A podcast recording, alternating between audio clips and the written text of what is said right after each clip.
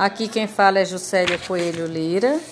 O nosso trabalho foi uma resenha sobre a avaliação institucional que vem percorrendo longos caminhos. Todavia, analisar as atitudes e coerências entre o enunciado e o realizado é fundamental para o autoconhecimento e para a melhor realização de avaliação institucional da unidade de ensino. A avaliação institucional ultrapassa as questões das aprendizagens individuais, buscando compreender as relações e as estruturas de caráter público e social.